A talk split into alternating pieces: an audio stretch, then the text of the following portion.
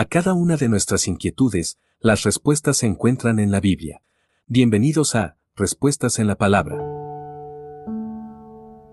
Capacitemos nuevos siervos. Antes de aceptar a Cristo como nuestro Señor y Salvador, seguramente la mayoría de nosotros, habremos escuchado el mensaje de la salvación, y este mensaje creció en el interior de nuestro corazón, e hizo que termináramos por aceptar a Cristo en nuestras vidas.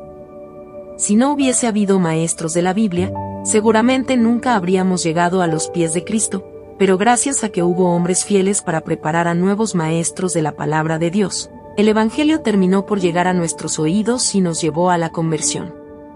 Este valioso trabajo hecho por muchos siervos de Dios en el pasado, debemos replicarlo hoy nosotros, para que el Evangelio de Cristo siga impactando el corazón de más personas alrededor del mundo. Debemos transmitir el mensaje que hemos recibido y formar nuevos siervos que estén capacitados y dispuestos a seguir adelante formando a más siervos con el anhelo de compartir el Evangelio de nuestro Señor por todo el mundo. Segunda carta a Timoteo capítulo 2 versículo 2. Envíenos sus sugerencias y comentarios a nuestro correo electrónico ministerio.jesusislife.net. Este programa es una producción de Jesus is Life.